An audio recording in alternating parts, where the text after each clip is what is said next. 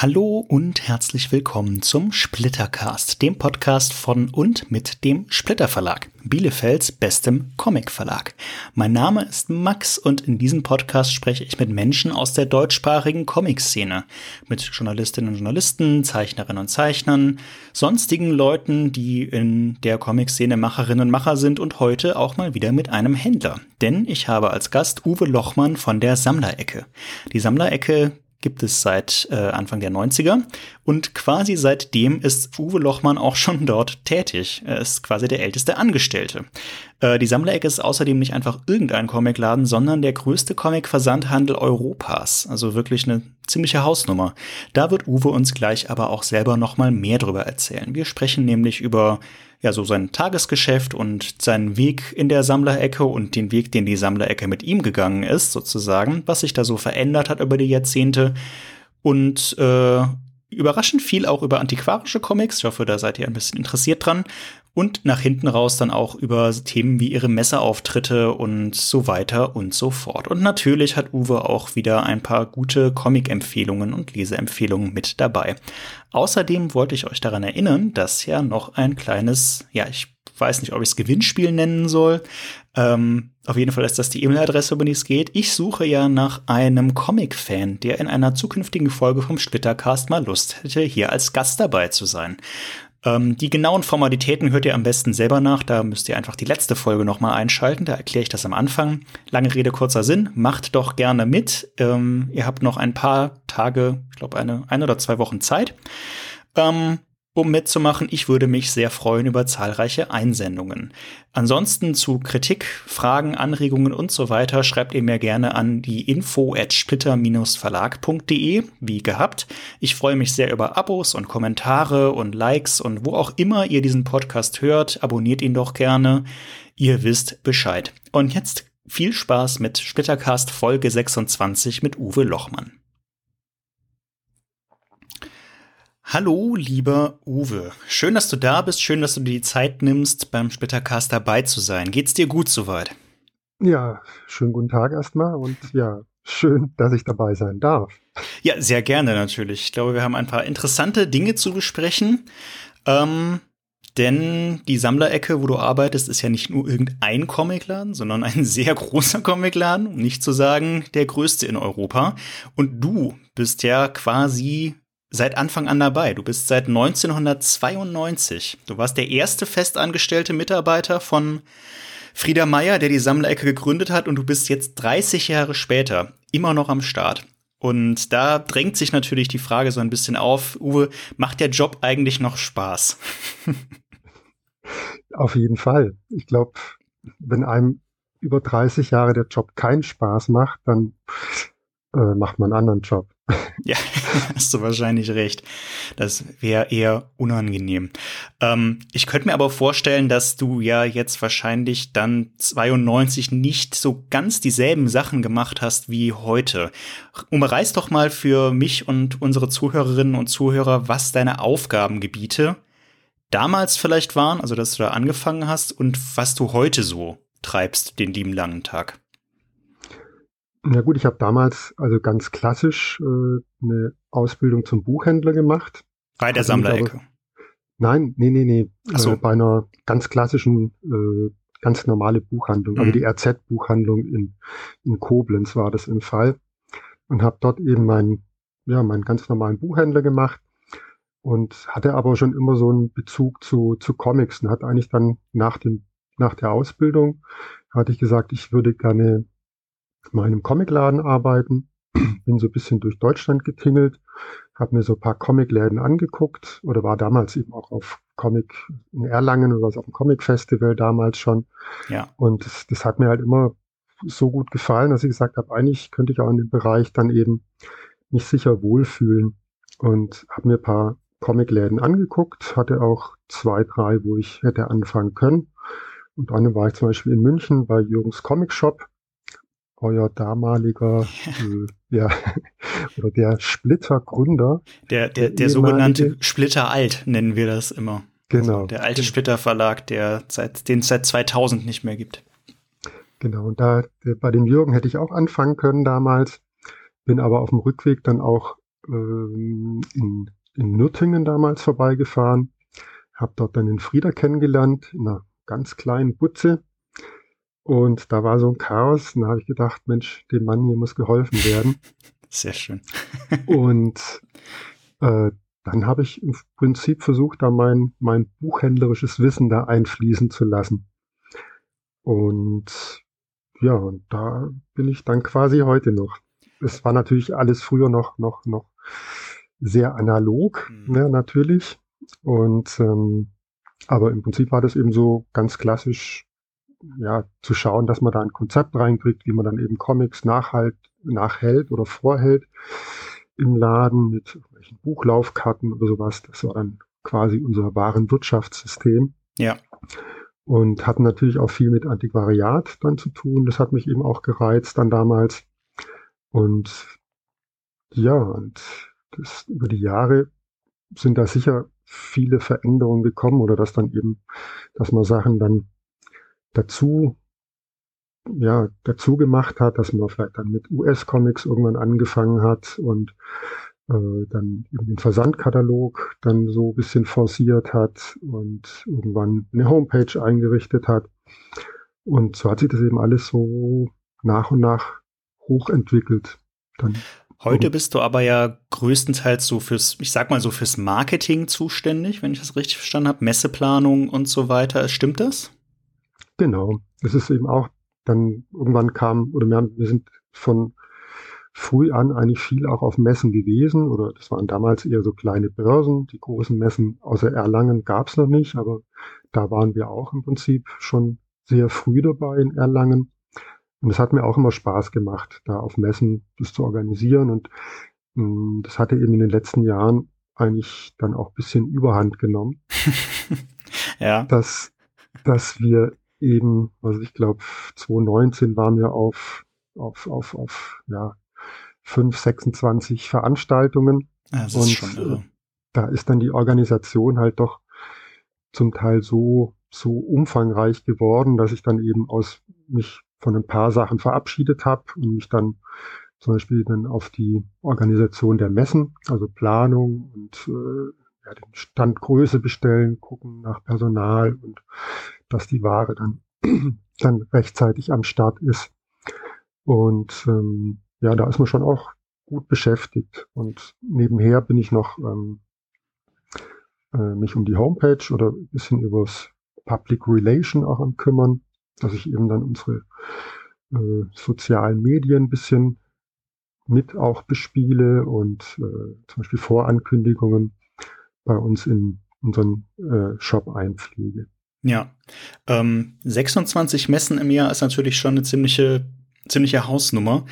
Kannst du uns ähm, vielleicht generell mal so in ein paar groben Zahlen zumindest ein Gefühl dafür geben, wie groß die Sammlerecke eigentlich ist? Also ihr müsst, ihr habt ja, ihr müsst ja Hunderttausende, wenn nicht sogar irgendwie sechsstellige Zahlen von Comics im Lager haben. Ihr habt mehrere Filialen äh, an verschiedenen Orten in Deutschland. Wie viele Leute arbeiten da eigentlich so mit? Also gibt uns, gibt, gib uns doch mal ein kleines Gefühl dafür. Ja. Ja. Ich weiß keiner so genau. das, das sage ich auch immer, wenn wieder nachgefragt werden. Man weiß es nicht so genau. genau. Wir haben, wir haben so 25 feste Mitarbeiter in, halt, hauptsächlich in Esslingen, in unserer Hauptstelle, mhm. von wo aus auch der Versand ist und im Prinzip auch das große Lager ist. Dann haben wir eine Filiale in in Koblenz oder Koblenz-Pleit. Da sind wir eben, ja, also mich hat's damals wegen der Liebe und wegen unseren Kindern dann nach Koblenz verschlagen und dann lag eben dann auch die, ja, die Idee nicht fern, dann auch in Koblenz eine Filiale aufzumachen. Das heißt, ähm, du, das, das war 1998, glaube ich, sowas um den Dreh? Ja, genau, habe ich gar nicht mehr so genau im Kopf, aber. ich glaube, das habe ich von eurer Website. Ähm, aber das heißt, du hast damals äh, quasi den. Se genau, 96. 96, noch früher sogar. Genau, da hatte ich dann den Norman kennengelernt. Ja. Ein lieber Kollege von mir. Und mit dem haben wir dann zusammen quasi die Filiale aufgebaut. Und ich war eben so noch als Hausmann zu Hause. Meine Frau hat was Vernünftiges gelernt.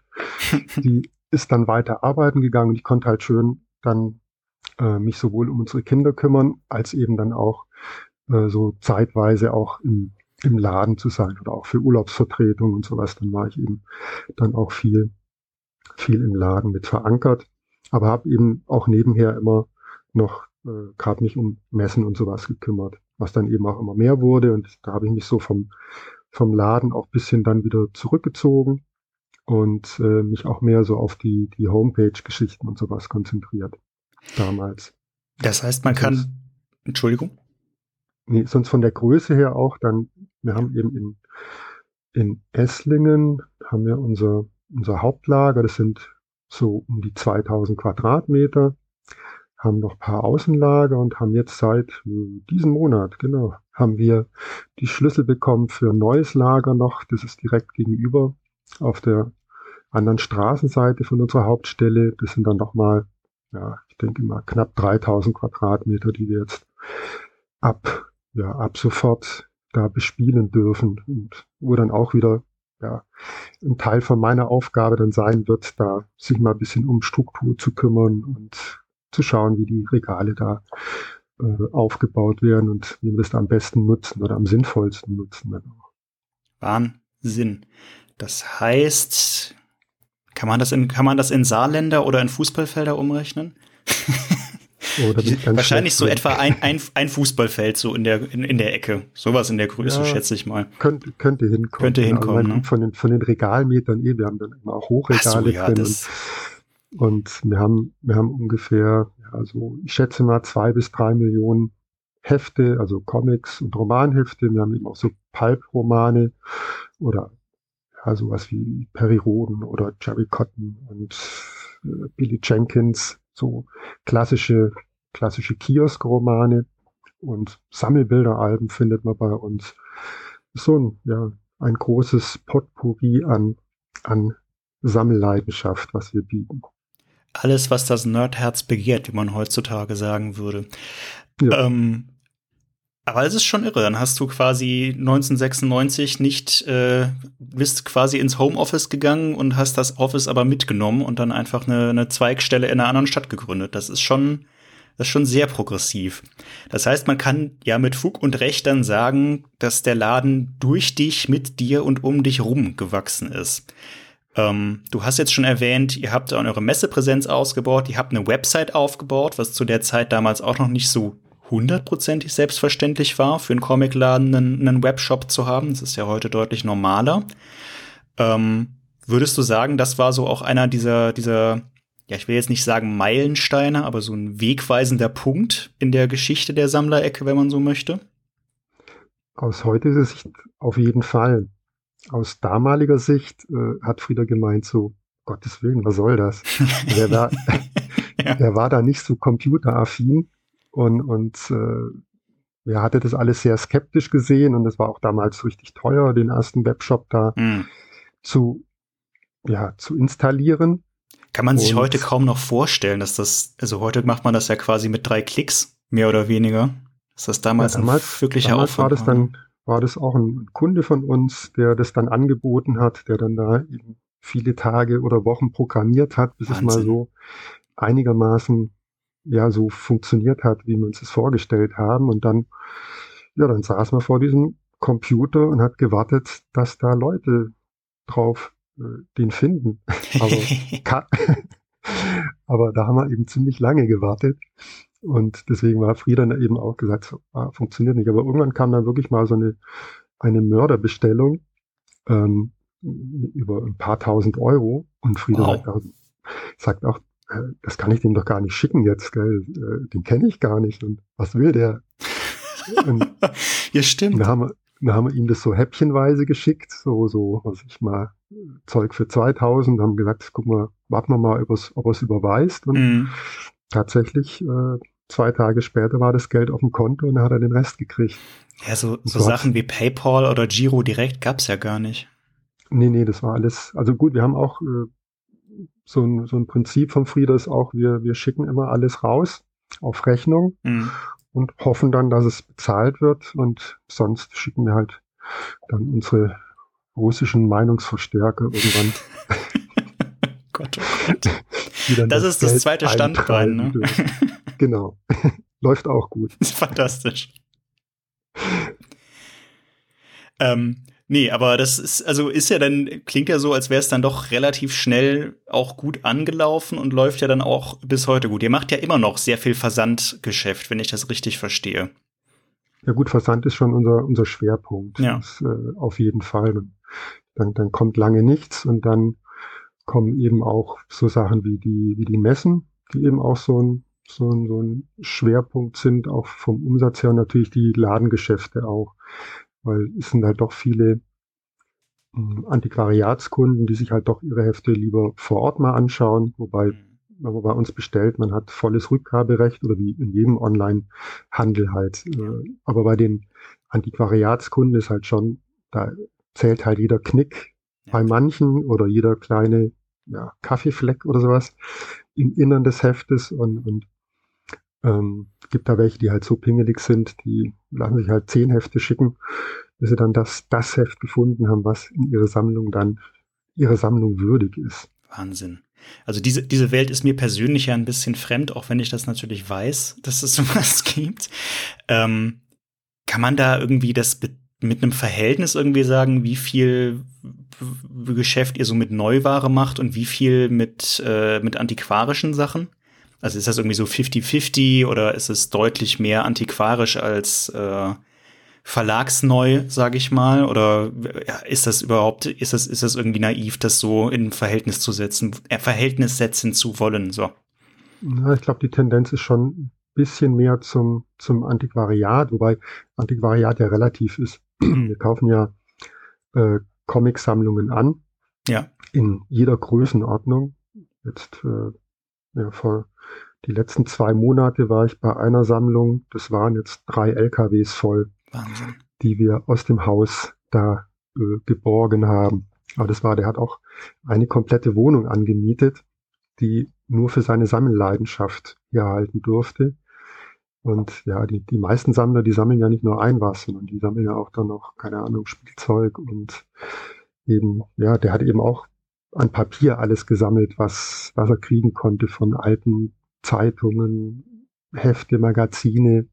Wirklich, da war eben dann von Bravo-Heften über Sternausgaben und Geo und keine Ahnung, was alles sich da noch getummelt hat. Wir konnten jetzt gar nicht alles mitnehmen. Aber wie gesagt, nach drei LKWs war dann eben auch Schluss. Das ist komplett irre. Das machst du ja immer mal wieder und auch schon relativ lange. Das heißt, du setzt dich dann oder Mitarbeiter von euch setzen sich dann einfach in ja, in, in den Lastwagen und fahren durch die Gegend. Also ich denke mal genau. zu Terminen, die ihr vorher gemacht habt. Und, und wir wie, fahren wie, mit der Klingel rum.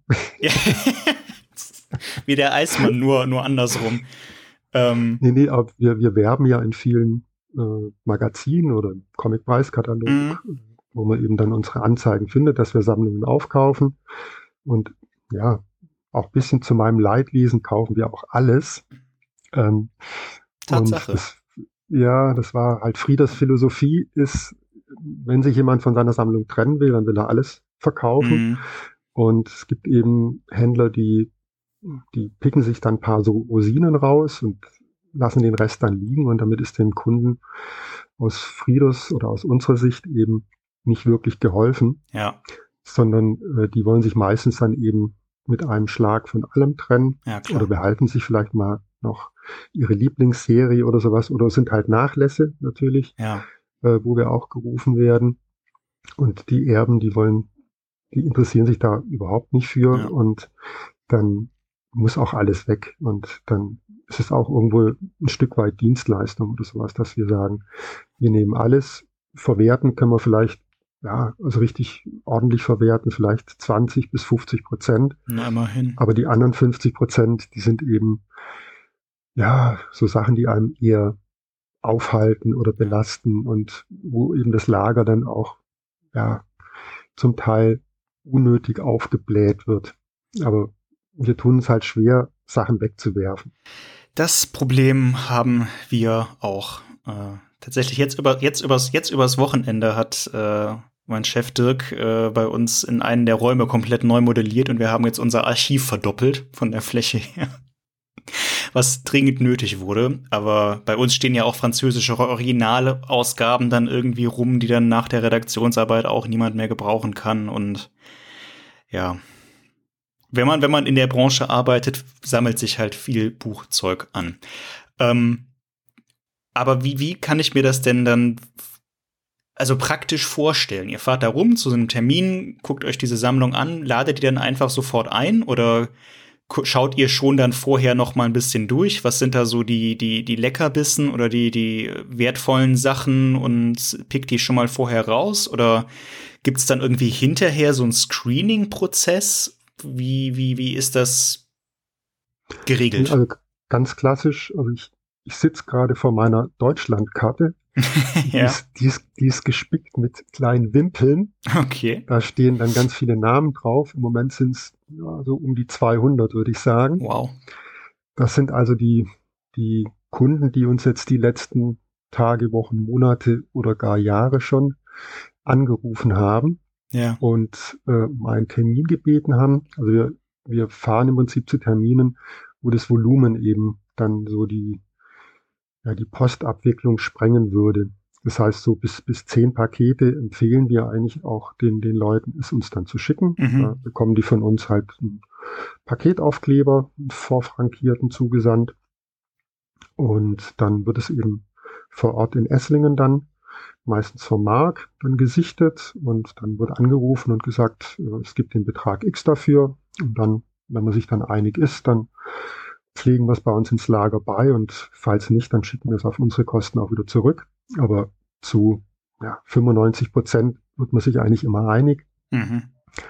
Und in meinem Fall ist es eben, dass ich dann so alle paar Wochen oder Monate dann meine Tour zusammenstelle und dann sag jetzt, gucke ich mal, dass ich wieder 10 oder 15 von diesen 200 Terminen wieder, wieder abgearbeitet bekomme. Ja. Und dann fahre ich hin, gucke mir die Sachen an, krieg im besten Fall einen leckeren Kaffee und mache vor Ort eine Bewertung der Sammlung und äh, gebe dann unseren, unseren Preis, den wir dafür bezahlen können oder wollen, ja. durch und dann wird ein Vertrag aufgesetzt und wir ähm, fangen an, die Sachen einzuladen. Und dann ist der Prozess dann eben auch, kommt dann wieder nach Essling in die Hauptstelle.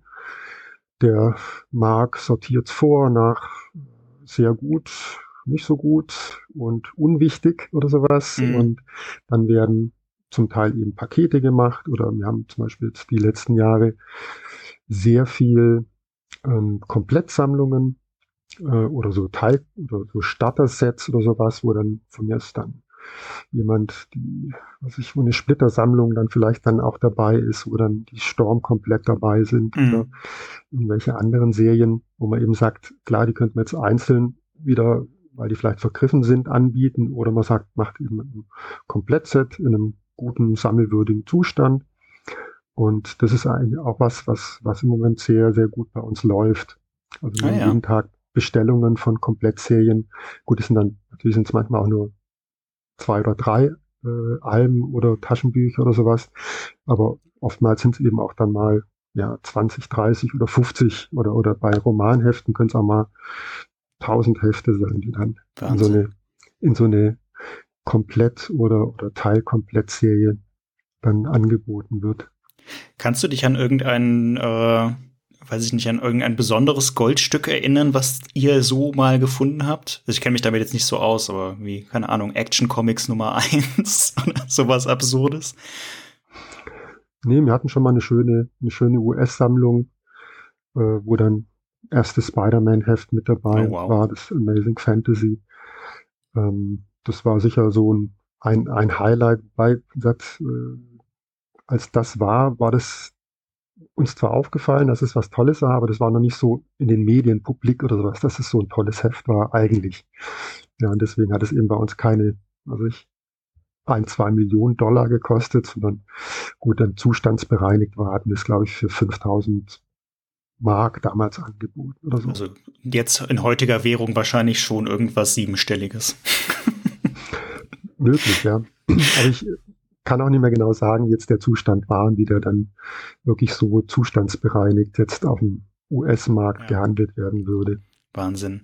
Das heißt, ihr habt, denk, denk, die lagern wahrscheinlich bei euch irgendwo in einem Safe, diese Sachen. Genau, wir haben einen ja, Safe oder so, so Stahlschränke, wo unsere, unsere Highlights liegen. Das sind dann eben so Hefte, die, die so, ja, mehr als zwei oder 300 Euro oder sowas wert sind. Hm. Und da haben wir schon, ja, schon ein paar Schränke von voll mittlerweile. Das ist schon irre.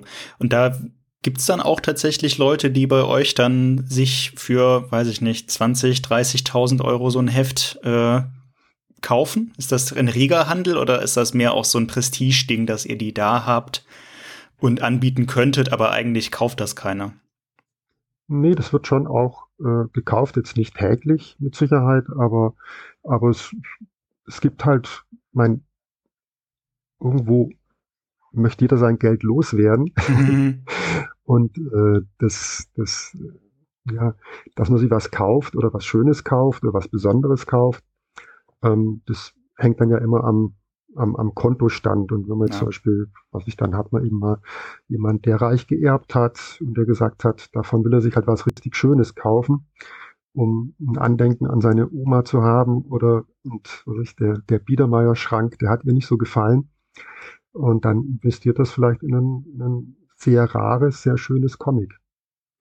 Und letztendlich hat es ja auch, äh, wenn man die Wertentwicklung von Comics anschaut, wenn man den, die alten Comic-Preiskataloge aus den was ich, 80er, 90er Jahren anschaut, dann sind es schon Zuwächse bei, bei Comics, die eben ja, bei Aktien nicht wirklich zu beobachten mhm. sind zum Teil. Es ist keine, es ist keine schlechte Anlage, klar, aber auch da wahrscheinlich, man muss halt die richtigen Sachen zum richtigen Zeitpunkt sich geholt haben, um dann einen echten Wertzuwachs zu sehen. Ja gut, wir haben, wir haben auch Sachen, die, die neu rauskommen, äh, irgendwelche limitierten Sachen, die mit, mit Auslieferung schon vergriffen sind. Mhm. Da braucht man sich dann nicht, nicht äh, wundern, dass die Sachen, was ich eine Woche später das Doppelte kosten. Ja, Okay, gut. Ja, das haben, das haben wir ja sogar schon auch miterlebt bei einigen von unseren Büchern. Mhm. Äh, musste ich auch gerade denken, in der, in der, ich glaube, in der Erstaufgabe, äh, Erstauflage von unseren Storm-Alben war ja auch noch irgendwie ein Kunstdruck drin. Ich bin da jetzt nicht so, also wir beobachten das jetzt nicht so direkt, weil es uns ehrlich gesagt ja auch gar nicht tangiert als, als der Verlag, aber mir vorstellen, so eine Storm-Komplettreihe, alle mit Erstauflage, mit Kunstdruck in einem guten Zustand, ist wahrscheinlich auch schon deutlich mehr wert als das, was draufgedruckt ist als Preis. Genau. Obwohl es ja noch gar nicht so alt ist, letzten Endes. Ja, nee, das Alter spielt sicher keine Rolle. Es ist halt oft dann die Limitierung, ja. natürlich, klar. Ja, ja spannend. Ähm, also Archivargeschäft, äh, äh, antiquarisches Geschäft, großer Punkt. Online-Shop hatten wir schon erwähnt. Jetzt mal andersrum gefragt. Die Frage stelle ich ja auch ganz gerne. Gab es auch mal Sachen, die ihr ausprobiert habt oder ähm, mit denen ihr experimentiert habt, die letzten Endes nirgendwo hingeführt haben? Also es muss ja irgendwie bestimmt mal, ach, ich weiß es ehrlich gesagt nicht, irgendwas gegeben haben, wo man hinterher dann drauf geschaut hat und gedacht hat, ja, hätte gut laufen können, hat's aber nicht. Hat mir jetzt eigentlich nicht so wirklich. Da Schön. Hab, nee, es ist, wir hatten, glaube ich, äh, damals, weil ich zum Beispiel auch sehr so kunstaffin bin, also nicht nur Comics, sondern auch so, so klassische Kunst. Und in Nürtingen damals hatten wir eine Kunstschule gehabt.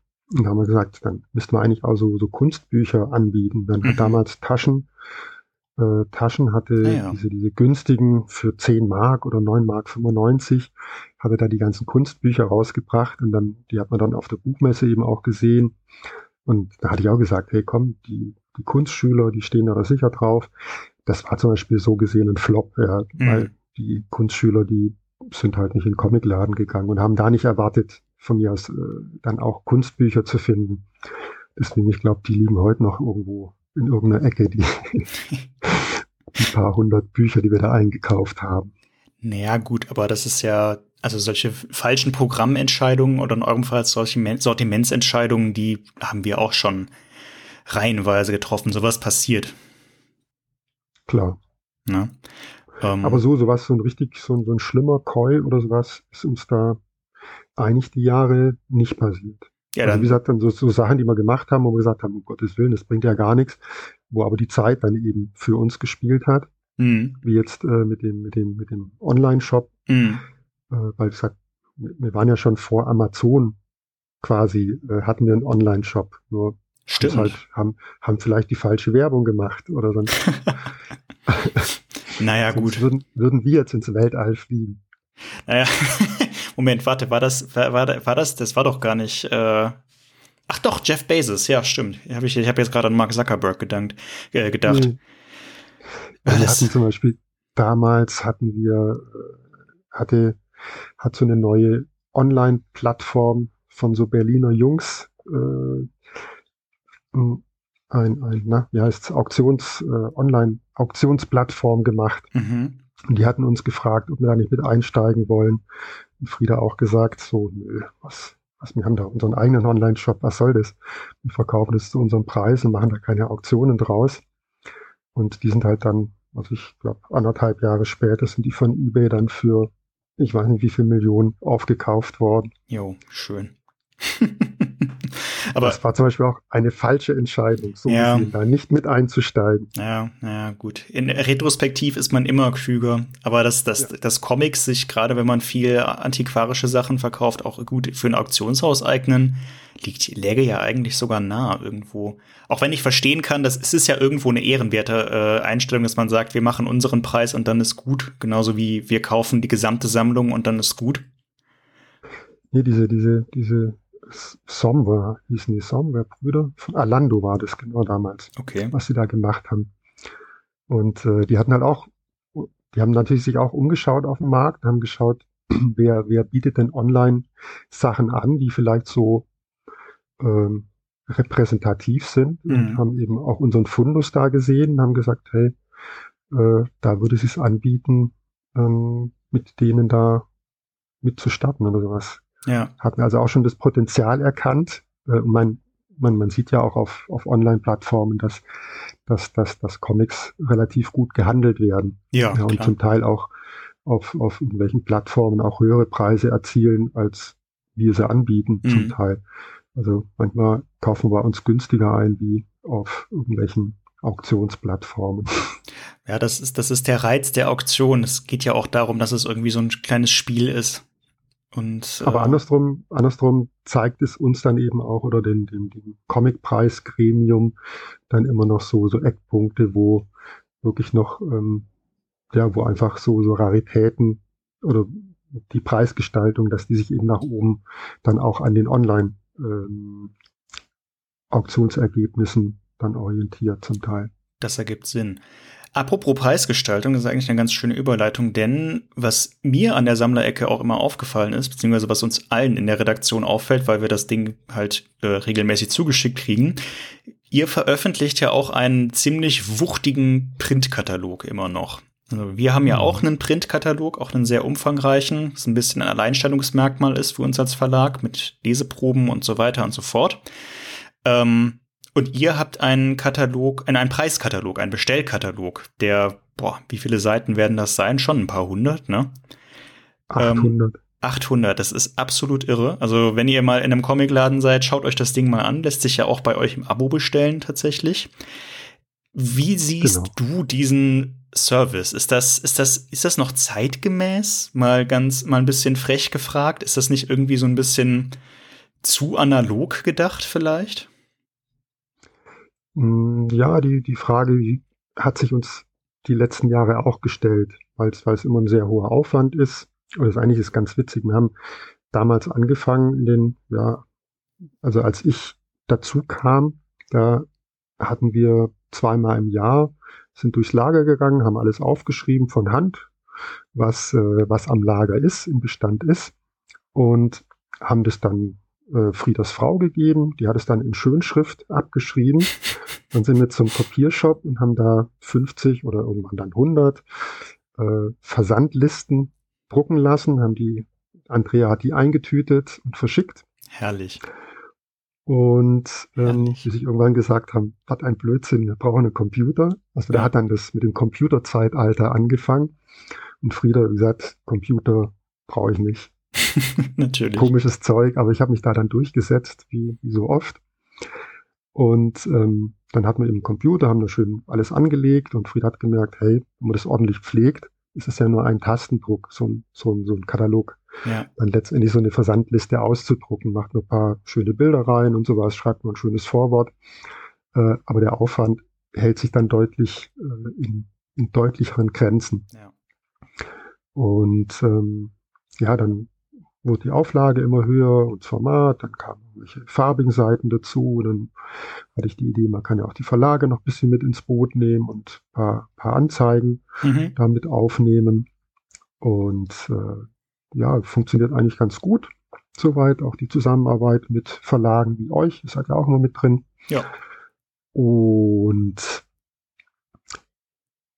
zeitgemäß, ja.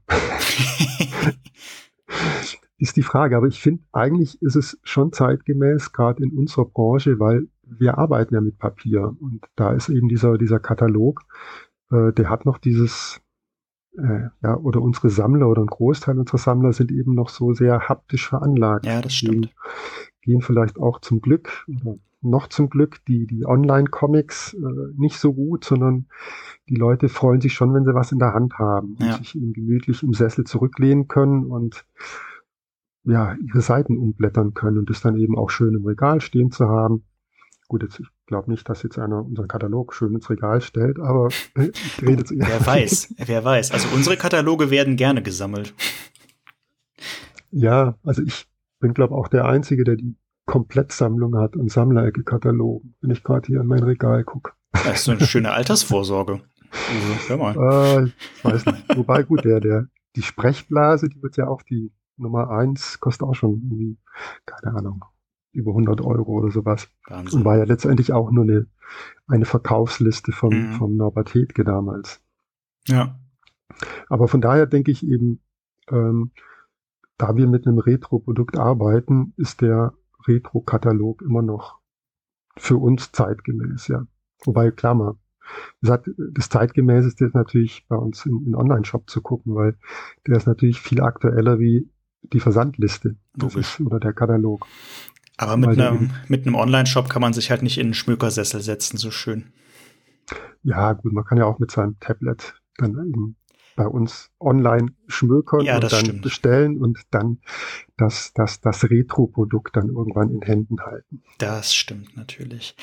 Ich würde gerne noch auf die Messen und Conventions eingehen. Du hast jetzt schon erwähnt, ihr wart teilweise auf 26 Events, sage ich mal, pro Jahr. Das ist so ja ziemlich genau alle zwei Wochen eins.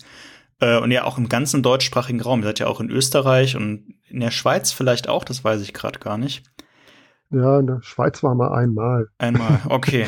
Aber das war, das war ziemliches Chaos. Oh. Also weil, weil, ja gut, ist halt alles mit, mit Zollerklärungen. Ach und, so, ja, stimmt. Ähm, und da, ja, es ist ein bisschen schwieriger, genau. Ja.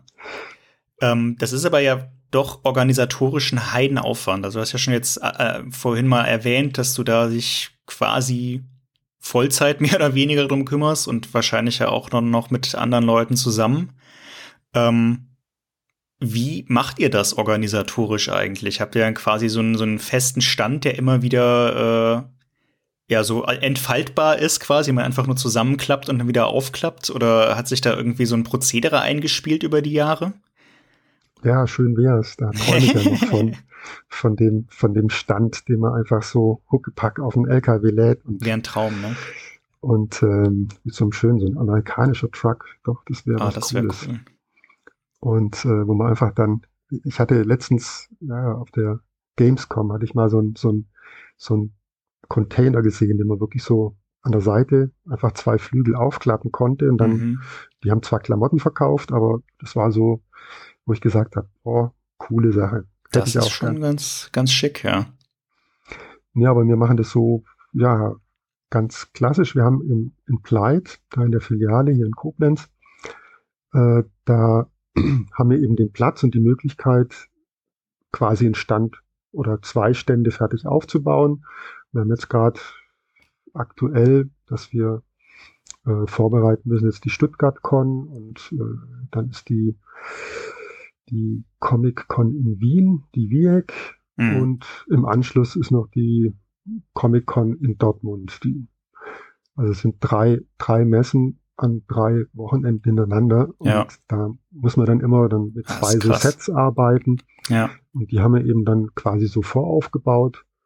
Unser, unser Regalsystem, ähm, das wir auch mit auf Messe nehmen. Und es wird dann bei uns in der Halle in Pleit vorfakturiert. Und da sind eben dann auch ja, drei Leute mindestens mit beschäftigt, sowas vorzubereiten. Das war ja also nicht allein, um Gottes Willen. Da sind dann noch eben dann Norman und Lukas und Joel oder sowas, die da fleißig mithelfen immer.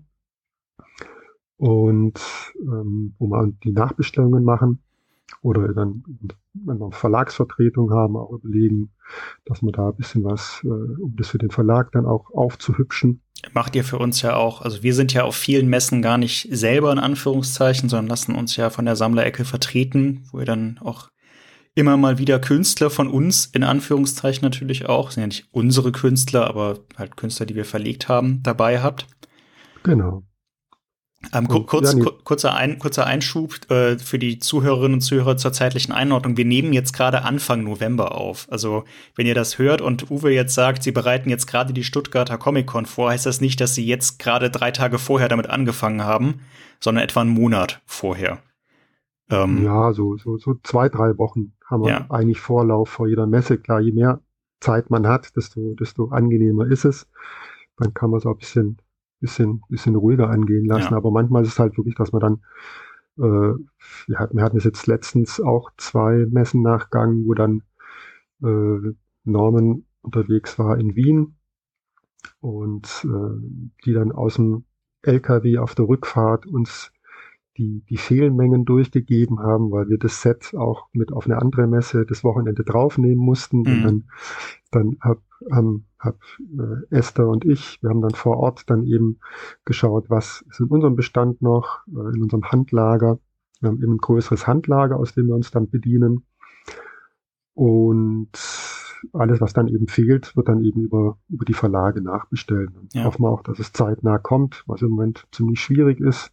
Ja weil irgendwie da so Lieferengpässe sind oder viele Sachen sind vergriffen bei den Verlagen. Das ist gerade ziemlich ja schade auch für die für die Kunden, die dann die dann sagen, ja, habt ihr von dem noch hier den Band 1? Sag ich, uh, leider nicht. Der wird gerade nachgedruckt, hoffe das, ich. Das, das ist auch schade für uns, aber das ist genau der Punkt, dass wir jetzt gerade eine extreme Papierknappheit erleben und einfach ganz stumpf gesagt gar nicht das Papier haben, alle Nachdrucke zu machen, die wir haben wollen. Man kriegt es einfach nicht.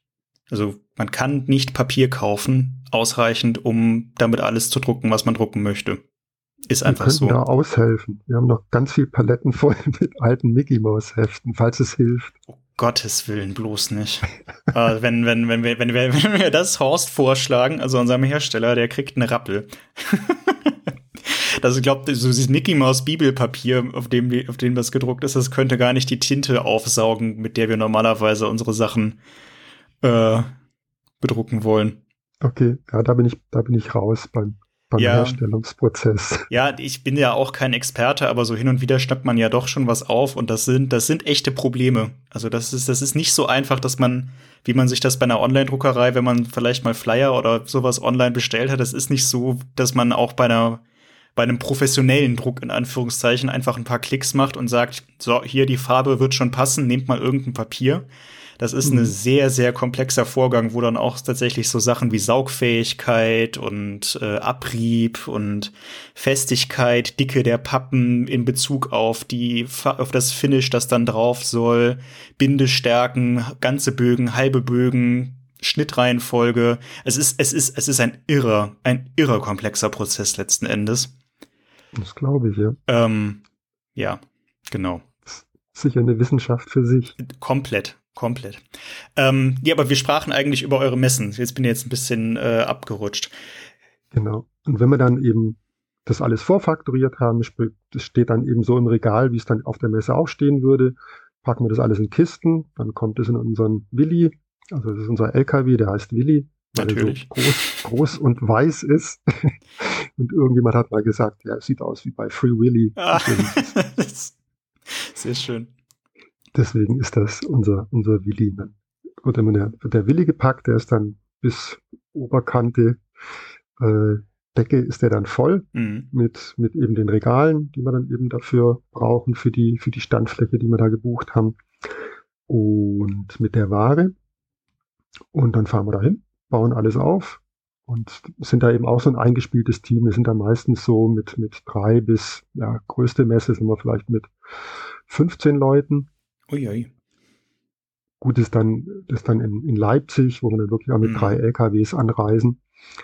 Ähm, das dann schon ein bisschen, oder jetzt in Stuttgart, ähm, die Stuttgart-Con, da haben wir, glaube ich, unseren, von der Fläche her mal unseren größten Stand, wo wir auch, gut dadurch, dass wir da nur 15 Minuten weg von der Messe unseren, unseren La Laden haben oder ja. unser Lager, fahren wir da halt mit dem LKW dann so drei, viermal hin und her ja. und laden das alles auf Palette und auf der Messe dann aus. Und ja, dann wird es aufgebaut und dann hat man da zwei oder auch mal vier oder fünf Tage Messe oder auch nur einen Tag, also kleinen Börsen, wobei da halten wir es dann auch nicht ganz so aufwendig. Und dann am Ende von der Messe sagen wir, gut gelaufen oder schlecht gelaufen, mhm. packen alles wieder ein, fahren wieder zurück und bereiten die nächste Messe vor. Und das lohnt sich finanziell? Also verkauft ihr da immer so viel, dass man da mit einem Gewinn rausgeht oder wie ist da die Kalkulation hinter? Ähm, jein. Also wir, wir freuen uns über jede Messe, die, die null auf null läuft. Mhm. Wir freuen uns natürlich auch über jede Messe, die, die mal Gewinn abwirft. Und da gibt's schon die eine oder andere, die dann wirklich auch dann, ja, dann, dann doch was abwirft. Aber manche werfen auch nichts ab. Aber da sind wir dann trotzdem, weil wir halt auch sagen, mh, hm, irgendwo sind die Kunden, die vielen, vielen Kunden und vielen treuen Kunden, die wir mittlerweile haben, die sind irgendwo auf uns aufmerksam geworden. Und ich denke, ein Großteil äh, der Kundschaft, die wir haben, die haben wir auf Messen oder auf Börsen, Comicbörsen ganz klassisch getroffen. Wahrscheinlich. Und ähm, da eben auch so, so ein Beispiel, dass man eben ja eine, eine Messe hatte, die ganz schlecht lief. Oder Frieda hat eben so ein Aha-Erlebnis damals gehabt, dass er auf einer auf einem Flohmarkt war in Stuttgart und auch gemeint hat, um Gottes Willen, jetzt hast du dir ja, den ganzen Samstag hier die Beine in den Bauch mhm. äh, gestanden, hättest dafür irgendwelche Bestellungen raussuchen können und versenden, wäre viel effektiver gewesen. Und äh, war ein Blödsinn. Und äh, zwei Tage später kommt eben einer in den Laden, meint hier, er war auf, auf, dem, auf dem Flohmarkt und hat das Kärtchen von uns mitgenommen und ist dann mit ja, mit paar Heftchen und oder mit einem Karton voll Heftchen und diverse 100 Euro leichter äh, hat er den Laden verlassen und was ich, äh, den Monat später stand er wieder da, dasselbe Spiel, einen Monat später stand er wieder ja, da. Verstehe. Und den Kunden haben wir seit 30 Jahren, der wirklich treu, ja, seit dieser Zeit, seit diesem einen Flohmarktbesuch, diesem schlechten Flohmarkt, der eben quasi unsere beste Veranstaltung bisher war, weil wir eben einen wirklich sehr guten und treuen Kunden dadurch gewinnen konnten. Ja. Und das ist eben wirklich mit, mit, mit jedem Kunden, den wir, den wir erreichen und den wir begeistern können und der zufrieden ist mit dem, was er von uns bekommt, weil ihm der Zustand stimmt, vielleicht so, wie wir ihn bewerten, was wir auch wirklich auch recht streng machen. Klar, kann eben sein, dass auf Seite 35 mal was, was ist, was uns nicht aufgefallen ist, aber selbst dann äh, nehmen wir es auch kommentarlos zurück ja. oder schicken Ersatz. Ähm, aber das ist eigentlich das Wichtige bei uns, dass, äh, dass die Kundschaft mit dem zufrieden ist, was sie bekommen. Also ich glaube, in jedem Online-Business ist es so. Wenn du einmal enttäuscht wirst oder sowas, dann dann, dann bist du da nicht länger Kunde in aller Regel. Ja, ja, ja. Ja, das können wir aus eigener Erfahrung auch bestätigen.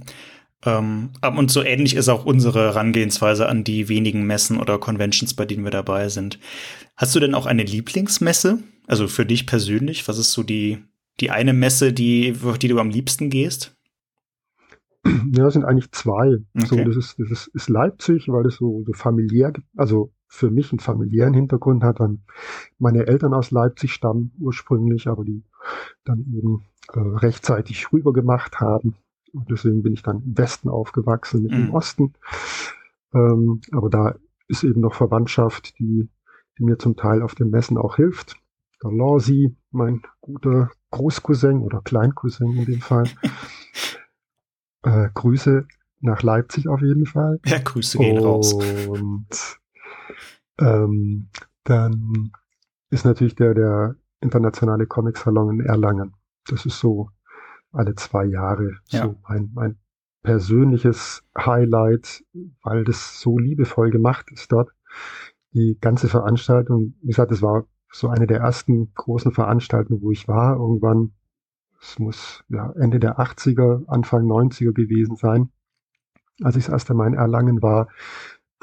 Ich war damals schon begeistert, dass da so viel, ja, so viel Künstler halt rumgelaufen sind. Ich mhm. war selber damals einer, der dann mit seinem Signia-Album sich da angestellt hat Ach, und was? sich Signaturen geholt hat, wobei das eben damals noch kleinere Schlangen waren. Und, ja. Und ähm, äh, ja gut, das schaffe ich heute natürlich nicht mehr. Aber heute laden wir halt die Künstler zu uns ein. Äh, nach, nach Esslingen oder, oder nach Koblenz und ähm, und da kriege ich dann auch oftmals noch eine schöne Zeichnung. Oder wir haben dann Zeichner mal von euch zum Beispiel am Stand, genau. Ja, wo ich dann auch dann, dann ja, hinterher auch noch fragen kann, so, hm, wenn du gerade noch fünf Minuten Zeit hast.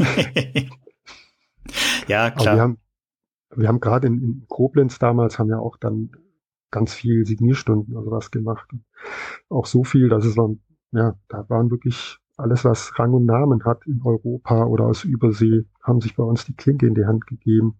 Das ist schon, also, ist schon beeindruckend, wen ihr da alles habt. Kann man auch auf der Website schön sich nochmal nachlesen, was man alles schon verpasst hat. mhm. Nee, dann haben wir, haben wir so Zertifikate mittlerweile oder seit, seit, ja, seit über 100 Zeichnern haben wir auch so Zertifikate, die wir dann rausgeben. So zu jeder Veranstaltung, was eben auch so was, was ganz Schönes ist. Mhm. Ja, es ist auch schön, die Künstler so, so privat oder sowas dann kennenzulernen, mit denen abends noch essen zu gehen und äh, da so von denen mal ein bisschen aus dem Nähkästchen geplaudert zu bekommen. Das ist auch sehr, sehr, sehr interessant für mich. Das macht uns auch immer viel Spaß. Also wir haben ja in Leipzig und in Erlangen dann auch immer teils internationale KünstlerInnen noch mit dabei. Das ist schon, ist schon immer ganz schön. Und dass das Erlangen wirklich ein Event ist, was man sich als Comic-Fan mal anschauen sollte, das kann ich nur bestätigen. Also es ist jetzt nächstes Jahr ja wieder, 2022 ist wieder Erlangen-Jahr. Ähm, ja, Im Juni. Im, genau, im Juni. Ich, ich hoffe sehr, dass sie es wieder in Zelten machen können. Ähm, war ja eigentlich nach dem letzten Mal die Ansage, dass sie es wiederholen würden, aber jetzt nach Corona oder während Corona und damit den ganzen Einbußen mal sehen. Es ist ja, ist ja wohl doch schon deutlich teurer gewesen, das so als Zeltstadt aufzubauen, anstatt es in diese, diese ähm, Eventhalle zu verfrachten. Gut, es war damals wegen, wegen Umbauarbeit. Damals war es wegen Umbau, ja genau, ja, ja klar, 2018, 18, ne, war das letzte Mal. Mhm. Da war es wegen Umbauarbeiten, aber ähm, und 2020 sollte es ja eigentlich wieder stattfinden. Mhm. Ähm, ist ja natürlich ausgefallen, genauso wie dieses Jahr. Aber 2020 wollten sie es ja eigentlich nochmal in Zelten machen, einfach weil es so gut angekommen ist. Bin sehr gespannt, ob sie das trotzdem beibehalten oder ja. Ja, das Schöne in Erlangen ist halt, dass wirklich die ganze Stadt da unter ja. so einem Comic-Wahn äh, lebt oder wo wirklich in jeder Bäckerei oder was irgendwas mit Comics ist oder jeder Sparkassenfiliale oder die ganzen Ausstellungen, die, die wirklich großartig sind, zum Teil ja. so liebevoll vorbereitet. Das, da habe ich echt Ausstellungen gesehen, wo ich sage, die, die werde ich sicher nicht vergessen. Ja, das ist wirklich. François Bug, die damals total beeindruckt von Enki Bilal, die echt Hammer war. Mhm. Ähm, nee, auch, auch mit so viel Liebe zum Detail äh, diese Ausstellung da, da vorbereitet sind zum Teil. Ja. Das ist schon beeindruckend. Das ist klasse. Gut, Uwe, wir biegen mal so langsam auf die Schlussgrade ein. Ich habe aber noch zwei Fragen, die ich den beiden anderen Comic-Händlern, die ich schon hier zu Gast hatte, nämlich dem Markus aus Weltflucht in Bochum und Katinka aus Comics Hannover, hatte ich die auch gestellt und dir würde ich die auch mal stellen nämlich nach deinen Wünschen. Und äh, dann frage ich zuerst, oder möchte ich zuerst fragen, ob es, wenn du einen Wunsch an Comic-LeserInnen, also Leserinnen und Leser, ähm, äußern würdest, ein, wenn du etwas quasi von der Leserschaft wünschen könntest, was wäre das aus deiner Perspektive als Comic-Händler? Mm, ganz klar, hör auf die Empfehlung deines Comic-Händlers. Das überrascht mich jetzt nicht. Das ist, deckt sich etwa mit dem, was Markus und Katinka auch gesagt hatten. nee, aber es ist einfach, äh, also wir kriegen ja so viel in die Hand und lesen so viel an, auch manchmal nur, mhm. oder manchmal auch durch und weiter. Also es ist bei mir zum Beispiel ganz, ganz selten, dass ich bei einer Serie wirklich dranbleiben kann, weil ich so viel, äh, ist ja auch eins, was ich noch mache, sind, sind Comic-Empfehlungen bei uns auf der Homepage, wo ich dann eben dann von netten Verlagen wie euch dann auch äh, Rezensionsexemplare zugeschickt bekomme und mir da auch immer dann die auch immer greift, die mich also persönlich schon mal interessieren. Oder aber auch manchmal greife ich auch was, wo ich sage, so, hm, äh, ist jetzt vom Zeichenstil vielleicht nicht gerade meins, aber das Thema klingt interessant. Ja, man wird ja manchmal auch überrascht.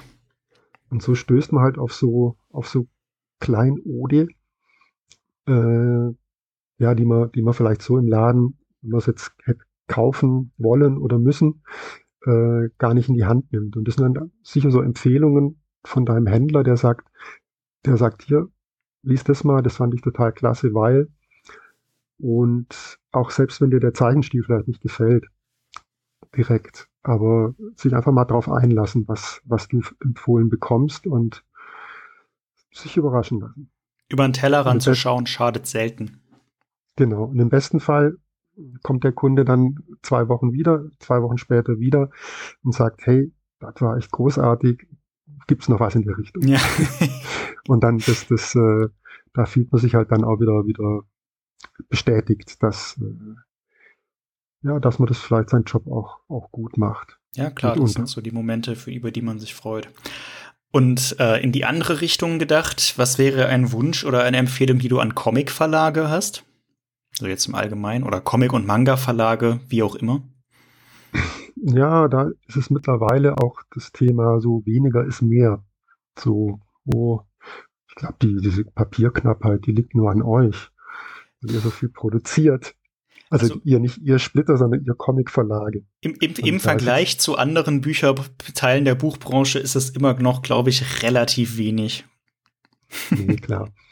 Nee, aber ähm, ähm, wir Händler, wir müssen ja alles unterbringen. Mhm. So bei uns äh, in, in den Laden und auch die Kunden müssen ja auch alles kaufen können, im besten Fall. Und äh, da ist eben bei manchen Sachen so, dass, dass vielleicht da zu viel dann zu viel ist. Also wenn, wenn, wenn im Monat dann in Deutschland was kommt, mittlerweile über 200, 200 neue Titel im mhm. Monat auf dem Markt, was man sich gar nicht so vorstellen kann. Aber wir Händler, wir, wir sehen es halt jeden Monat, weil wir die 200 Titel auspacken. Und eben, wir packen ja nicht nur einen einzelnen aus, und, sondern von jedem dann 10 oder auch mal 100 oder sowas, ja, wenn ein sehr guter Titel ist. Ähm, und hinterher müssen die auch alle in Regale wieder geräumt werden. Und entsprechend müssen wir Händler dann so Hallen anmieten, zweite ja. mit diversen tausend Quadratmeter, um, um da alles unterzukriegen. Und ähm, ja, ich denke bei, bei manchen Sachen jetzt gerade im Moment ist es bei den, bei den Manga-Verlagen, wo man eben sieht, wo so, wo man wieder das Gefühl hat, dass so ein Verdrängungswettbewerb stattfindet. Mhm. Dass die irgendwie auf den Markt werfen, als gäbe es keinen Morgen mehr. Gerade und auch viele Serien dabei sind, wo du, wo du dich fragst, den kauft doch keiner oder den will doch keiner oder der war schon mal da und damals wollte ihn schon keiner. Mhm. Äh, das, das wundert uns dann eben auch. Und aber vorhalten müssen wir es dran trotzdem. Mhm. Die Kunden äh, müssen sich halt dann die, das ist so der geneigte Manga-Kunde, der würde sich halt auch, wenn er die Auswahl von 50 hätte, würde der seine 10 finden. Bei der Auswahl von 120 findet er auch seine 10. Mhm. Und die 10 kann er eben auch nur bezahlen. Und ähm, deswegen ja, finde ich eben so dieser Spruch, weniger ist mehr. Das wäre sowas, wo ich den, den Comic-Verlagen mal so ans Herz legen würde. Bist du auch nicht der Erste, der das sagt. Wir hören das auch immer mal wieder.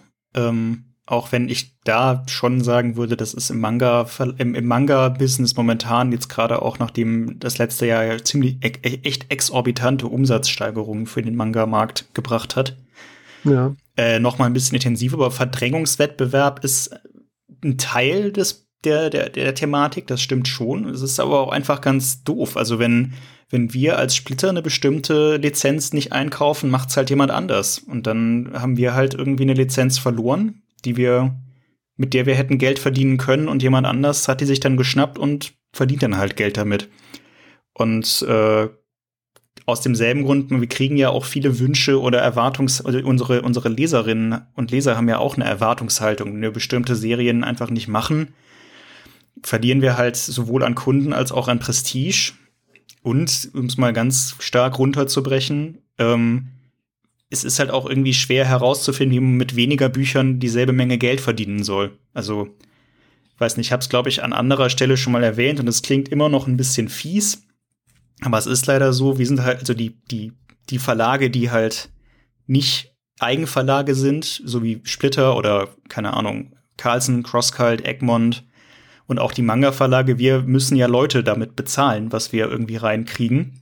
Genauso wie ihr ja auch eure Mitarbeiter und Mitarbeiterinnen bezahlen müsst. Und wenn halt dann irgendwie Verlage Lizenzen uns wegkaufen, die halt niemanden damit bezahlen müssen, weil die es als Hobby machen und dann ist das aber trotzdem halt auf demselben Markt irgendwie im Angebot, muss man sich halt sehr genau überlegen, welche Bücher man vielleicht nicht verlegt, auf die Gefahr hin, dass es dann jemand anders macht und äh, irgendwie damit sein Hobby finanziert, während wir ja halt Umsatzeinbüßen machen. Es ist ein sehr kompliziertes Thema. Aber ich verstehe schon, was du meinst und du hast auch definitiv nicht Unrecht damit. Aber das ist, ja. das ist irgendwie so ein Konflikt, den, den höre ich seit Jahren, der irgendwie zwischen Verlagen und Händlern so ein bisschen besteht. Ja, es, es, gab ja schon eben Beispiele aus der Vergangenheit, wo, wo damals Carlsen und EHPA sich auf dem Albenmarkt ein, ein Kampf ge, also geliefert haben oder was ich dann später war es dann mit, mit Superheldenheften, mhm. die, die immer mehr auf den Markt geworfen haben, weil es eben so gut lief. Ja. Aber irgendwann ist der Markt halt zusammengebrochen. Ja. Oder te Telefonkarten jetzt als, als, als, äh, als Art fremdes Medium, also aber auch im, Sammelbereich, ja. Mhm. Da wurde so viel auf den Markt geschmissen, weil jeder, der, der eben äh, bezahlt hat, durfte über die Telekom sich eine Telefonkarte machen. Und das war ein Markt, der ist aufgebläht und genauso schnell in sich zusammengebrochen. Deswegen, ja, ich denke. Ich, ich, ich, ich, verstehe das Problem und ich sehe das, ich sehe das auch vor allem aus eurer Sicht natürlich an. Wir sind da jetzt auch rein haptisch ein bisschen fern von, weil wir ja in keinem Lager stehen und wir auch letzten Endes ja nur unser eigenes Programm irgendwie ver verwalten müssen. Aber so richtig einen, einen Ausweg daraus, es ist, ist halt irgendwie schwer. Ist halt echt irgendwie kompliziertes ja. Thema. Ja gut, ihr selber merkt es ja auch, ob jetzt äh, im Monat 20 Alben produziert oder 25. Das sind, äh, ist ja auch vom Aufwand her dann eben entsprechend mehr zu tun für euch. Wir produzieren tatsächlich seit, seit längerer Zeit eigentlich konsequent die, die, dieselbe Menge. Es wird nur mehr, weil wir immer mehr Nachauflagen produzieren müssen, weil die Sachen halt gekauft mhm. werden und nachgefragt. Und da beißt sich die Katze dann halt irgendwann auch in den Schwanz wenn wir dann irgendwelche, wenn wir halt sagen, nee, wir machen keine Nachdrucke mehr, weil wir den, wenn wir niemandem mehr so viele, äh, wenn wir den, dem Handel das nicht zumuten wollen, dann laufen uns die Leute halt auch irgendwie, die, die, die laufen dann auch irgendwie Sturm und wir kriegen kriegen jetzt schon wirklich viele Nachrichten von, wann ist X wieder lieferbar, wann ist Y wieder lieferbar. Gestern hatte ich irgendwie eine Händlerin, äh, eine Buchhändlerin am Telefon, die fragte, wann die alten Knacker 2 wieder lieferbar wären. Wir haben gar nicht mitbekommen, dass sie vergriffen waren. Wir waren drei mhm. Tage aus und schon kriegen wir Nachrichten aus dem Handel, dass das nachgedruckt werden muss, weil die Kunden okay. danach fragen. Mhm. Ähm, und das ist ein Titel, der ist von, weiß ich nicht, 2016? Nee, wahrscheinlich noch älter. Ähm, also man kann halt einfach nicht alle glücklich machen. Wir können aber halt auch nicht einfach sagen, ja, dann bringen wir halt nur noch Nachauflagen oder Fortsetzungen, denn dann können wir den Laden halt auch in, in einem halben Jahr dicht machen. Nee, klar. Ja, es ist Sicher, aber ja. Nee, aber ich, ich, ja. ich, jetzt, ich, ich habe jetzt eh eher an die, an die Manga-Verlage Ja, nein, alles gut, bei dieser, alles gut. Bei diesem, bei diesem Thema. Sagt ihr, ihr seid wirklich da, ja, moderat oder der Albenmarkt ist ja eh äh, ein wenig übersichtlicher. Ja, do deutlich, deutlich, deutlich, deutlich. Oder übersichtlich geworden, seitdem Ihapa oder sich ja. zurückgenommen hat oder Carlsen auch nur noch so, so den Albenmarkt so ja, so ein bisschen bespielt oder ja. nicht, nicht mehr so intensiv wie früher mal. Ja, ja, wir haben, wir haben viel Auswahl, aber man weiß halt trotz, selbst wenn man, wenn man nur die, ja, die Top 10 Prozent des französischen Albenmarkts sich anguckt und sich daraus Sachen aussucht, weiß man trotzdem nicht genau, was letzten Endes hängen bleibt. Ähm, was ich auch, also wir denken über dieses Thema halt auch wirklich konstant irgendwie nach und überlegen, aber wir sind halt bisher zu keiner cleveren Lösung sozusagen gekommen. Es ist, es ist schwierig. Ja. Ich fürchte auch, dass wir hier in dieser Stelle keine Lösung finden werden. Darum nee, auf keinen Fall. gehen, wir, gehen wir mal weiter im Text. Und bevor ich dich noch nach ein paar Empfehlungen oder äh, Tipps frage, hast du wie immer aber auch noch eine, die Gelegenheit zu einer Gegenfrage an den Splitter Verlag oder an mich. Irgendwas, was dich interessiert oder ähm, ja, keine Ahnung, was auch immer, wenn du möchtest. Ja, die, die Frage wäre, wär, was denn euer erfolgreichstes Produkt war und was euer größter Flop war. Das würde mich interessieren. Ja, das äh, kann man, ist unterschiedlich, je nachdem, wie man, wie man das definiert. Also das Album, was wir am häufigsten verkauft haben, ist mit Sicherheit die alten Knackerband 1. Also den, der ist jetzt, glaube ich, in der achten Auflage oder sowas in der Richtung. Das äh, von der, vom reinen Absatz her ist das das am häufigsten verkaufte Album. Wenn man es jetzt aber auf eine Serie umbricht, ne, also mit, äh, die dann halt mhm. auch länger läuft. Man, die alten Knacker sind sechs Bände, aber beispielsweise Storm ist der erste Band auch in der vierten oder in der fünften Auflage und das sind 33 Bände. Also, nee, momentan 31, aber wir denken jetzt schon bis 33. Und das ist natürlich über diese. Bitte? mit dem Rothaar und sowas dann. Ja, das genau, das kommt dann auch noch dazu. Hat man an Spin-offs bei Torgal ähnlich. Da verkauft sich jedes einzelne Album sehr gut. Und es sind halt wirklich viele. Oder dieser, dieser Elfen-Saga der Zwerge, Magier, Orks und Goblins und was dann noch alles kommen wird. Das ist ja auch ein gigantischer Kosmos inzwischen.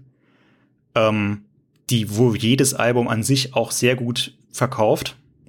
Ähm, und wo auch die früheren Bände auch schon in relativ hohen Auflagenzahlen sind das, das sind so, ja, Umsatzbringer, sage ich mal. Was natürlich damals eingeschlagen hat, ziemlich war der, der Möbius Opus, also der, ähm, der Sammelband von Möbius äh, Schwermetallsachen, der ja auch quasi drei Wochen nach Erstauslieferung vergriffen war und dann plötzlich äh, äh antiquarisch zum doppelten, dreifachen, vierfachen Preis verkauft wurde. Mhm. Ähm, das sind so, das sind so Spitzentitel, sage ich mal. Ähm, und am schlechtesten verkauft, das lässt sich relativ einfach äh, beantworten, das äh, war damals Terra Australis. ein, ein, Ma ein Mammutbrocken von einem Buch, also so groß und teuer und schwer und aufwendig in der Produktion. Und wir haben Ach, ich weiß es gar nicht, aber es ist eine sehr, sehr geringe Menge an Büchern, die davon überhaupt verkauft wurden. Und da ist auch immer noch die Frage, ob die nicht eher bei irgendwelchen Händlern noch im Lager rumliegen und anstatt den Weg zum Kunden gefunden zu haben da haben wir sehr viel Geld rein versenkt, sagen wir es mal so. Mhm.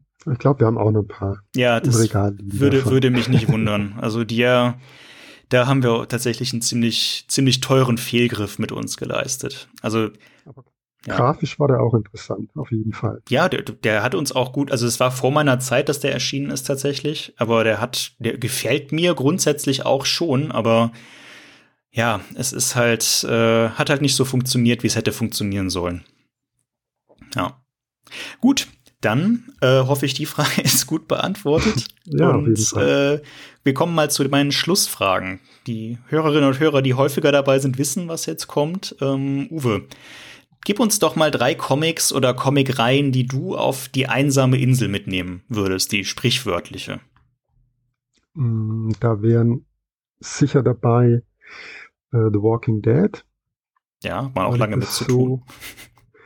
Ja, weil ich das so, ja, so auch eine Serie war, wo ich mich auf jeden nächsten Band immer gefreut habe mhm. und die gern nochmal am Stück durchlesen würde.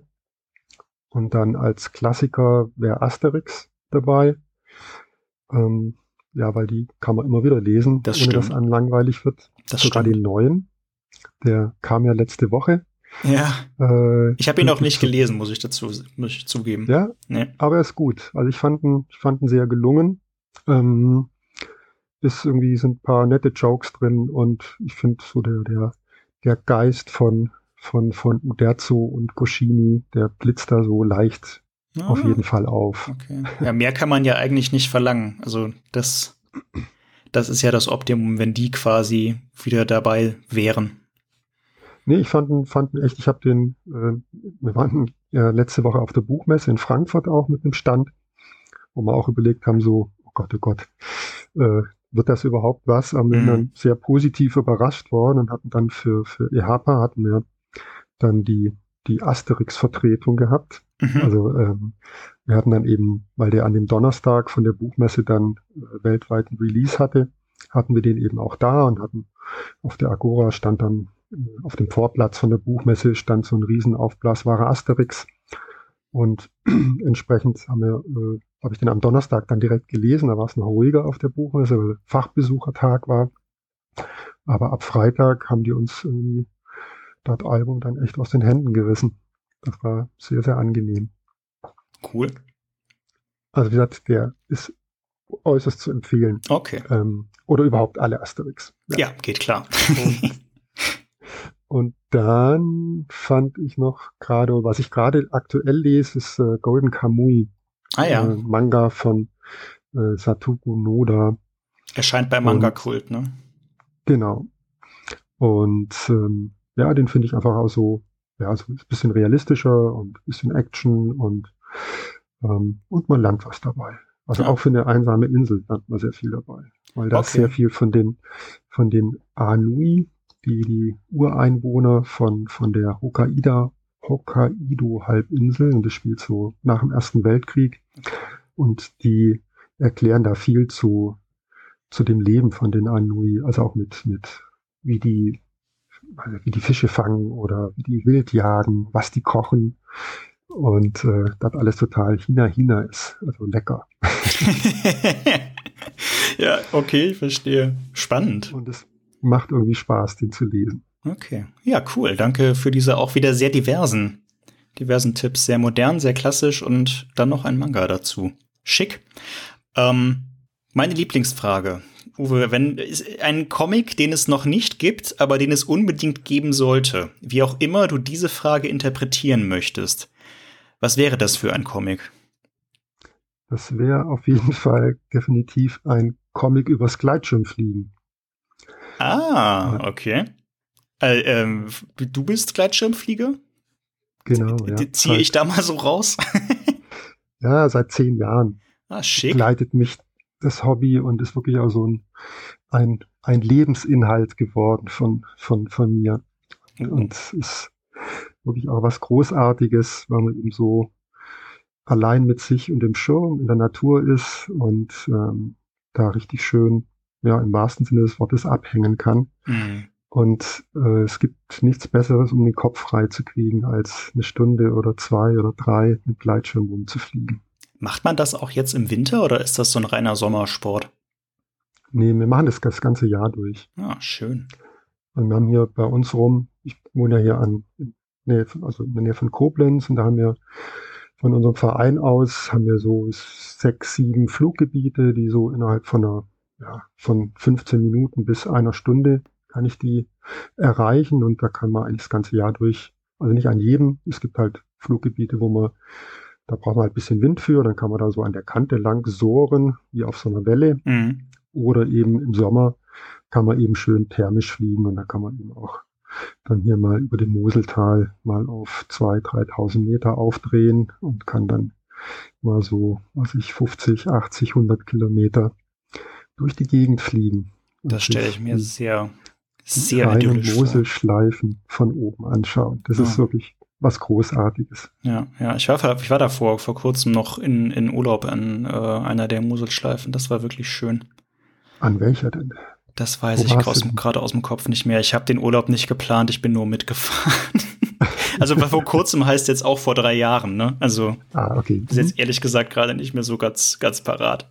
Aber ist sehr hübsch. Ähm, und dann lässt sich das Dach eigentlich sehr schön daran anschließen. Wenn es diesen Comic dann, wenn jemand diesen Comic machen sollte, wer sollte den machen? Also, wenn du dir einen Autor und einen Zeichner und wenn du möchtest auch einen Koloristen oder wie auch mhm. immer wünschen würdest, wem würdest du das in die Hand drücken? Jetzt auch ja, unab unab unabhängig davon, wie realistisch das wäre, dass die das machen. Hm.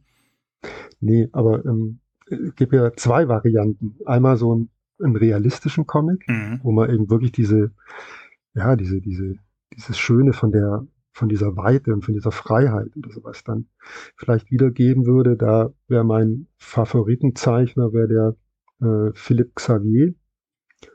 Der hat äh, bei euch Tango, Tango gemacht. gemacht im ja. Fall. Ja, und äh, ich glaube auch dieses Tomboy, ist das nicht auch von dem? Ja, egal. Mm, Der hat, Ja, einen, der hat- der hat einen schönen, Hat der hat einige Sachen. bitte? Der hat einige Sachen, Ja. aber der hat eben so eine, so eine tolle Perspektive Mhm. oder, oder auch so mit Landschaften und sowas. Und der Autor wüsste ich jetzt gar nicht, aber ja, so ein, einer meiner Lieblingsautoren wäre Möbius zum Beispiel. Der, Möbius ist dein Ja. Lieblingsautor. ja, oder, oder Künstler, ja. Okay. Also als Autor, also als Zeichner keine Frage, aber dass jemand sagt, er will mehr Stories von Möbius lesen, das ist, ist das ist, das ist neu. Das habe ich bisher noch nie gehört. Die meisten Leute sind immer verwirrt, wenn sie Möbius lesen müssen. Ja. ja, aber es ist, äh, weil, ja, es ist auch so ein, so ein Kopfkino vielleicht dann, Hm. was da, ähm, was da eben im wahrsten Sinne neue Perspektiven bei Gleitschirmfliegen aufmacht oder eben Ja. auch bei, bei solchen Stories. Ja, ich verstehe. Aber eigentlich, ja. eigentlich wäre eben auch cool, so ein, so ein ganz schrägen Funny-Comic, weil es passiert wirklich so viel Blödsinn auch in dieser Szene, bei uns in der Gleitschirmszene. Okay. Und da wäre es wäre es vielleicht so ein, da würde dann eher so eher vom, vom Humor her so ein Walter Mörs passen und als Zeichner vielleicht so ein, so ein Guido Schröter oder sowas. Weil Das sagt mir das- jetzt gerade nichts. Wer ist Guido Schröter? Ah, der hat äh, Fußballgötter oder was bei Eichborn damals. Ach du Schande. Okay. Äh, also es ist so, so ein ganz, ganz schräger Funny-Stil, vielleicht auch fast so auch im, im, Mörs-Zeichenstil oder sowas, aber so Okay. ganz, ganz, ganz schräg und einfach und gesagt, passiert so viel Blödsinn da. Äh, in, äh, oder Witziges ja, eben auch im Nachhinein, äh, dass man da sicher auch ein paar nette Cartoons draus stricken könnte. Walter Mörs ist ja auch selber kein so schlechter Zeichner. Also Captain Blaubeer konnte man sich immer gut angucken und Illustrationen in seinen Romanen hier ähm, statt der träumenden Bücher oder so, fand ich auch immer sehr schön. Mhm, auf jeden Fall. Ja, aber das, das, den, den Comic könnte ich mir gut vorstellen. Das bietet, das, das zeichnet sich ja fast von selbst. Wobei man sagen muss, mit, also jemanden zu haben wie Philippe Xavier, der in Landschaftszeichnung auch bewandert ist und da ein gutes Verständnis für gute Perspektiven hat, das wäre bestimmt viel wert, ja. Ja, schick. Dann machen wir jetzt noch einen kleinen Werbeblock. Ähm, Mhm. Und ich würde dich um eine Empfehlung aus unserem Programm bitten, unabhängig davon, wann das erschienen ist. Äh, einfach eine Empfehlung aus dem Splitter-Programm. Ja, ich glaube, das empfiehlt die letzten zwei Jahre jeder. Das ist der Mm. große Indienschwindel. ja, es empfiehlt wirklich die letzten zwei Jahre. Ich auch. Ich auch. Genau, also der, der war wirklich beeindruckend großartig. Ja. Vom Humor, von den Zeichnungen her, von den Twists, die da drin sind, Ja. war ich, war ich sehr, sehr angetan. Ja. Ansonsten, ja, alles von François Bouc, Mhm. den, den liebe ich auch. Oder dann auch die, die letzten Sachen von Jeff, Jeff Lemire, Ja. die, oder vor allem die Black Hammer Sachen, die haben mir sehr gut gefallen. Black Hammer ist äh, klasse. Auch zum Beispiel ein Titel, den wir damals ins Programm genommen haben und keine Ahnung hatten, ob der gut laufen würde. Also den hätten wir fast ignoriert und dann hat er sich aber zu einem Bestseller entwickelt. Ähm, Es sind auch nicht alle, alle Spin-offs, Nein. jetzt auch nicht. Nein. Aber, aber äh, so, so, muss ich den, was war der letzte? Äh, Skulldigger. Skullboy? Skulldigger. Genau. Skulldigger und Skeleton Boy, ja. genau, die fand ich ganz gut. Der hat mir Oder auch wieder gut gefallen, aber es ist nicht alles, es ist nicht jedes Spin-off trifft bei ihm, das stimmt schon. Der erste, wie hieß der Dr. Solar, kann es sein? Der erste war Sherlock Frankenstein, der zweite war Dr. Star, ja. Dr. Star, Mhm. Solar, stimmt. Aber den fand ich auch sehr gut. Der äh, war klasse. Aber das lag auch daran, dass Musste- Max Fiumara einfach ein toller Zeichner ist, finde ich. Also Musste ich sogar fast weinen. ja, ja, ja. Das, das, hört, das, das sagen viele, aber der ist auch wirklich, der packt einen wirklich emotional sehr. Das Mhm. stimmt. Und François Bouc hat ja vor kurzem, von dem haben wir ja vor kurzem noch äh, hier New York Cannibals relativ frisch Mhm. rausgebracht, ne? Genau, den fand ich auch gut. Ja, auch ein sehr Also finde halt den, Hm? den sein Zeichenstil finde ich einfach auch grandios, weil Ja. er eben schon eher in die Kunstecke Ja. als in die Comic-Ecke geht. Ja, da ist, da ist sehr viel Liebe zum Detail in jedem Panel, das muss man echt sagen. Und dann würde ich dich noch um eine Empfehlung bitten, die jetzt kein Comic ist. Irgendeine aktuelle Empfehlung, ein Buch, ein Film, eine Serie, ein Videospiel, was auch immer dich in letzter Zeit begeistert hat. Mm, Da war dann im Prinzip ein Kinofilm, den Dune, den Ja. fand ich sehr, Ja. sehr beeindruckend, weil er eben auch so viel mit so epischen weiten Bildern mhm. und Landschaften und ähm, ja, das ist auch sowas. Es war sowas zum, zum Runterkommen. Der war, den fand ich auch sehr, sehr beeindruckend. Ich bin auch sehr froh, dass inzwischen äh, der, äh, Villeneuve das Greenlight für den zweiten Teil bekommen hat. Das war ja anfangs noch gar nicht sicher, ob er den weiterdrehen darf. Aber jetzt ist es wohl, äh, haben, hat, man, hat er wohl das okay und jetzt müssen wir nur noch zwei Jahre warten.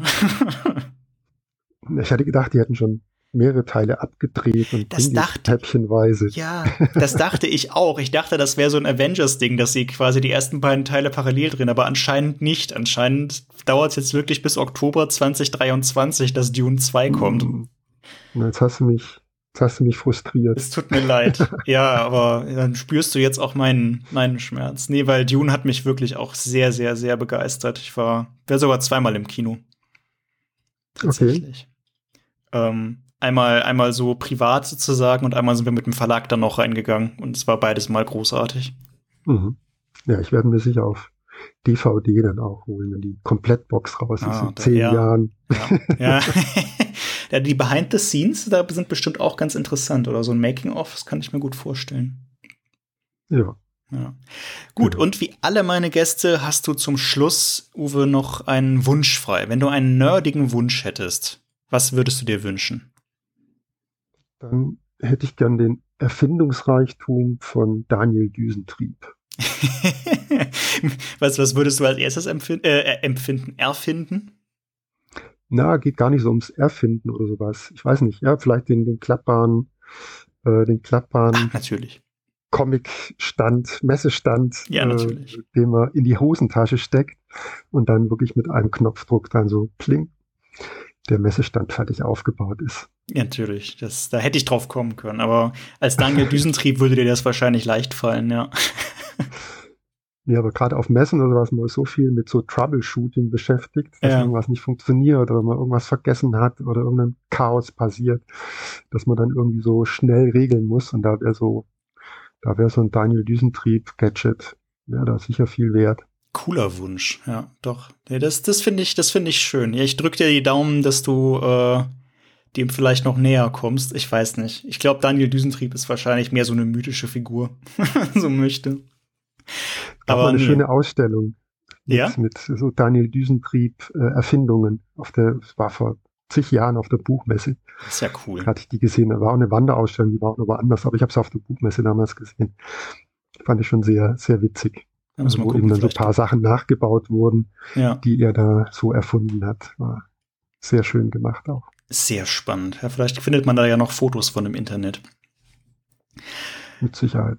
Uwe, wir machen den Sack mal zu. Vielen Dank, dass du dabei warst. Vielen Dank für dieses interessante Gespräch und die ganzen Einblicke in deine Arbeit und in die ja, die Arbeit hinter den Kulissen der Sammlerecke. Ähm, wenn ihr euch, liebe Zuhörerinnen und Zuhörer, da einmal umschauen wollt, ich packe euch natürlich alle relevanten Links zur Sammlerecke, Social Media und Webshop und alles Mögliche in die Show Notes. Es ist aber auch wirklich nicht schwer zu finden. Egal welche Suchmaschine ihr nutzt, ähm, gebt einfach Sammlerecke ein ins Internet und ihr werdet an der richtigen Stelle rauskommen. Ähm, das lässt sich so sagen. Uns, den Splitter Verlag, findet ihr im Grunde genauso. und ich freue mich natürlich über Feedback, Kommentare, Kritik und Anregungen zu dieser Folge einfach an info at splitter-verlag.de oder bei uns auf den sozialen Medien Facebook, Twitter, Instagram at Splitterverlag. Ihr wisst Bescheid. Ähm, seid ja wahrscheinlich auch nicht zum ersten Mal hier. Und wenn doch, dann freue ich mich, dass ihr zum ersten Mal dabei wart. Ähm, damit bleibt mir eigentlich nur noch zu sagen, nochmal vielen Dank, dass du da warst, Uwe. Und vielen Dank, vielen Dank, dass ich da sein durfte. Ja, sehr Hat gerne. mir sehr Spaß gemacht. Das freut mich. Mein Leben Revue passieren zu lassen.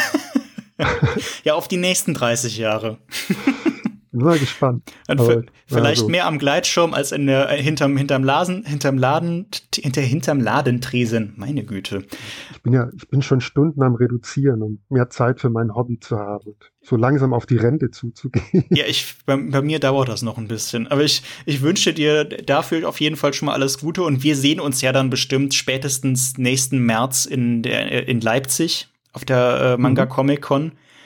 Äh, da hatten wir gestern gestern ein Gespräch schon mit den Leipzigern. Da ah, ja. in den Berater, Beraterausschuss mhm. hatten wir gestern eine Videokonferenz mit der Planung für die, für die MCC. Genau. Ja, die sind diesmal ein bisschen spät dran also im Vergleich zu den letzten Jahren, habe ich so das Gefühl. Ja, gut, die, wie, wie jeder Messebetreiber im Moment oder Convention-Betreiber, die gucken sich auch besorgt eben mm. an, was so passiert. Ja, klar. Und, und, es passiert ja jeden Tag was Neues. Ja. Die haben ja. gestern noch erzählt, äh, dass ich das, ja, dass, dass sie 3G-Regelung haben. Und dann kam gestern Abend gerade in den Nachrichten, also dass das die in, in Sachsen jetzt eben die 2G-Regelung einführen, so Ach, flächendeckend oder, oder wollen oder sowas. Mm. Deswegen, aber wie gesagt, es wird ja jeden Tag, äh, kriegt man da neue Infos und ja.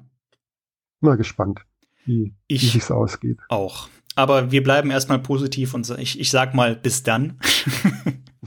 Sehr gerne, ja. Und wünsche dir noch einen schönen Tag, Uwe. Mach's gut. Ja, gleichfalls. Jo, ciao. Split.